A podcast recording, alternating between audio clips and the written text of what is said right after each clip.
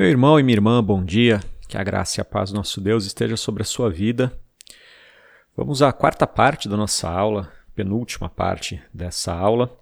É uma introdução à leitura das parábolas. É...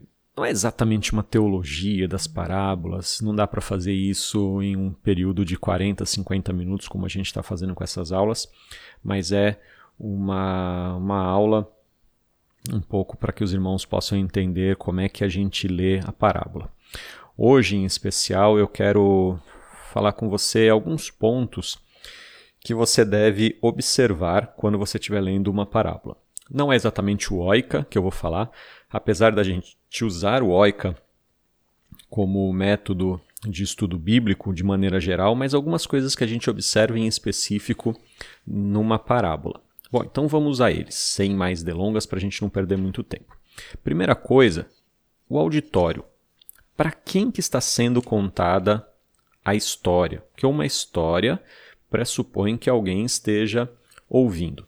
Lembre-se que a gente está olhando como base Mateus 13, 33. O reino dos céus é semelhante ao fermento que uma mulher toma e introduz em três medidas de farinha até que tudo seja levedado ah, é, é, é imprescindível que o público esteja entendendo o que está sendo contado. Então a gente precisa descobrir quem é esse público. É, nesse caso, a gente sabe que é uma multidão. Capítulo 13 de Mateus começa com Jesus é, saiu de casa, se assentou junto ao mar, juntou-se muita gente a ele, de sorte que, entrando num barco, se assentou e toda a multidão estava em pé na praia. Então, Jesus ele está falando não apenas com os seus discípulos, mas ele está falando com uma grande multidão. Esse é o seu auditório. Então, tem pessoas simples, pessoas importantes, trabalhadores, tem de tudo aqui nesse dia. Então ele, ele está falando com o público em geral. Ele não está discutindo, por exemplo, com os publicanos ou com os fariseus, ele não está no templo, ele não está com Herodes, é a multidão. Então, daí você já começa a entender o porquê dele usar uma palavra, um texto tão simples, que é para todo mundo entender. A segunda coisa que você precisa olhar, se a primeira é o auditório, o segundo é o contexto do texto. Tá?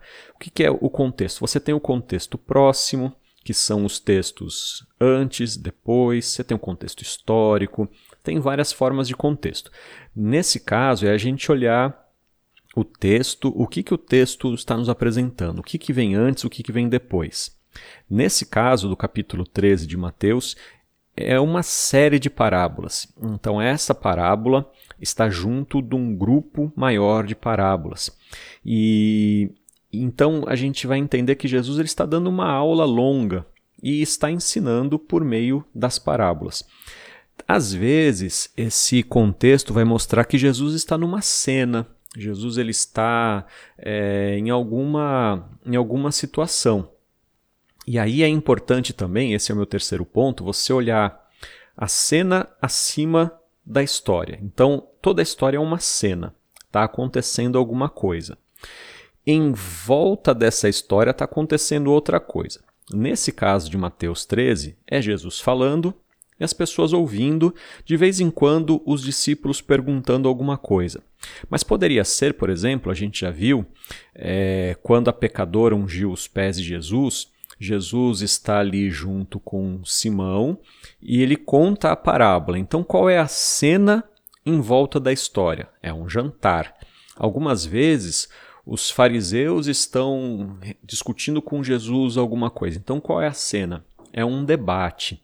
Nesse caso, a cena é simplesmente Jesus contando parábolas. Não há uma, não há uma tensão, não há, uma, não um momento de dificuldade. É Jesus falando com o pessoal. Uh, a gente precisa perguntar o que, que naquela época acontecia que é diferente do que a gente faz hoje muitos hábitos, muitos costumes, eles eram diferentes dos nossos, óbvio, e a gente precisa tentar buscar o que o que acontecia lá na época. Nem sempre o texto bíblico vai nos ajudar nisso. Nesse ponto, a gente precisa de comentários, aí uma boa Bíblia de estudo vai ajudar você. Hoje a internet oferece bastante ferramenta, você pode procurar algumas coisas, mas é importante você tentar entender costumes da época. Nesse caso, de Mateus 13, 33, é, é o que a gente faz hoje. A gente fermenta um pão, é, um bolo. Claro que você precisa pensar que a fermentação naquela época não era com pó royal como a gente faz hoje. É mais parecida com o fermento biológico.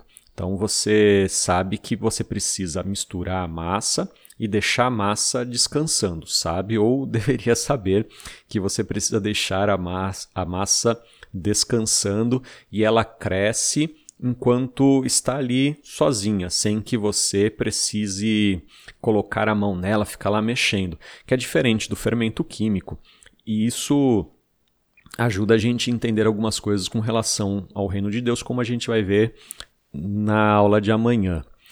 Uh, o texto ele também pode trazer reações do público. E essas reações do público, elas vão nos ajudar a compreender o que Jesus falou ou o que o autor da parábola falou.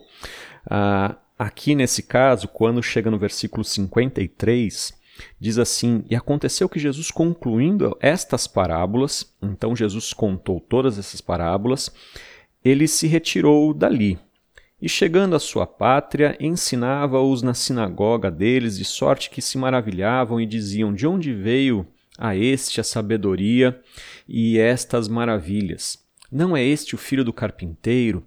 E não se chama sua mãe Maria e seus irmãos Tiago, José, Simão e Judas? E não estão entre nós todas as suas irmãs? De onde lhe veio, pois, tudo isso? E escandalizavam-se nele. Jesus, porém, lhes disse: Não há profeta sem honra a não ser na sua pátria e na sua casa. E não fez ali muitos milagres por causa da incredulidade deles. Claro que a gente tem uma reação tardia. É, Lucas ele colocou essa, essa continuação e a gente tem uma demonstração tardia de reação. Mas eu imagino que Jesus, que Lucas tenha colocado isso porque naquele momento as pessoas tenham tido uma reação parecida, de olha, quanta sabedoria. É um homem simples, que a gente conhece a família, que cresceu aqui com a gente. Onde é que, de onde que vem tudo isso? E aí vem as pessoas que se maravilham, que acreditam, e tem as pessoas que se escandalizam de Jesus. Essa é a reação das pessoas. Por quê? Porque o ensino de Jesus ele é diferente. Tá? Isso a gente também vai ver lá depois. Mas procure sempre entender qual é a reação das pessoas. Tem parábola que a gente lê que as pessoas desdenham, que as pessoas se convertem, enfim, tem de tudo. Mas é, a gente tem que procurar a reação das pessoas. Por exemplo, a gente viu a, a parábola que Natan contou para Davi a, a parábola trouxe indignação em Davi. Ele entendeu a história, trouxe indignação, e a partir da indignação de Davi é que foi lhe dada a sentença. A gente tem que procurar também o conjunto que eu chamo, eu chamo de conjunto de sabedoria, de lei ou de doutrina.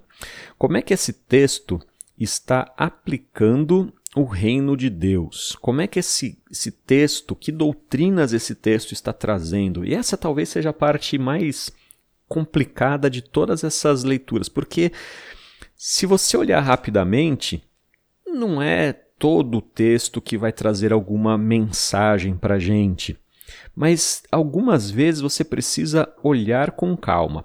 Mas todos os textos trarão uma mensagem para você. Nesse caso, ele está falando do reino de Deus, que é começa pequeno, mas vai sempre se tornar grande. Ele está se referindo de uma maneira indireta a Israel. a gente pode buscar no Antigo Testamento as, as referências falando de Israel como um reino pequeno, mas de grande importância.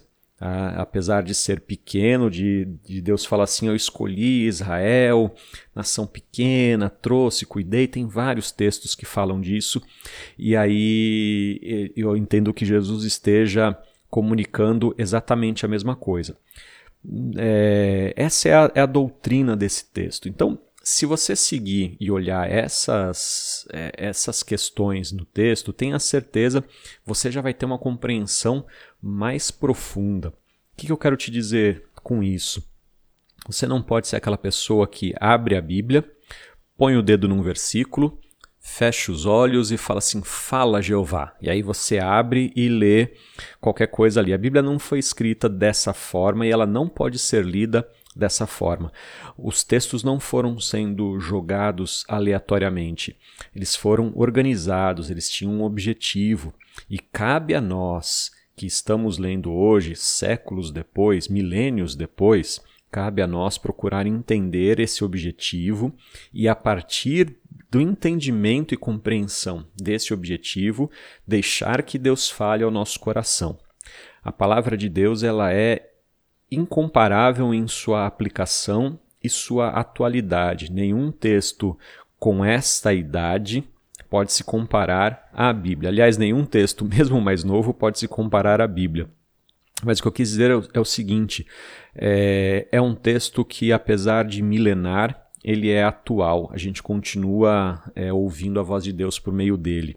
Tá? Uh, eu não quero limitar a compreensão do texto a um pensamento racional. O texto continua sendo espiritual mas nós precisamos ler com inteligência e sabedoria, como diz a própria Bíblia. Se falta a você sabedoria, peça a Deus, pois Deus dá a todos sem distinção.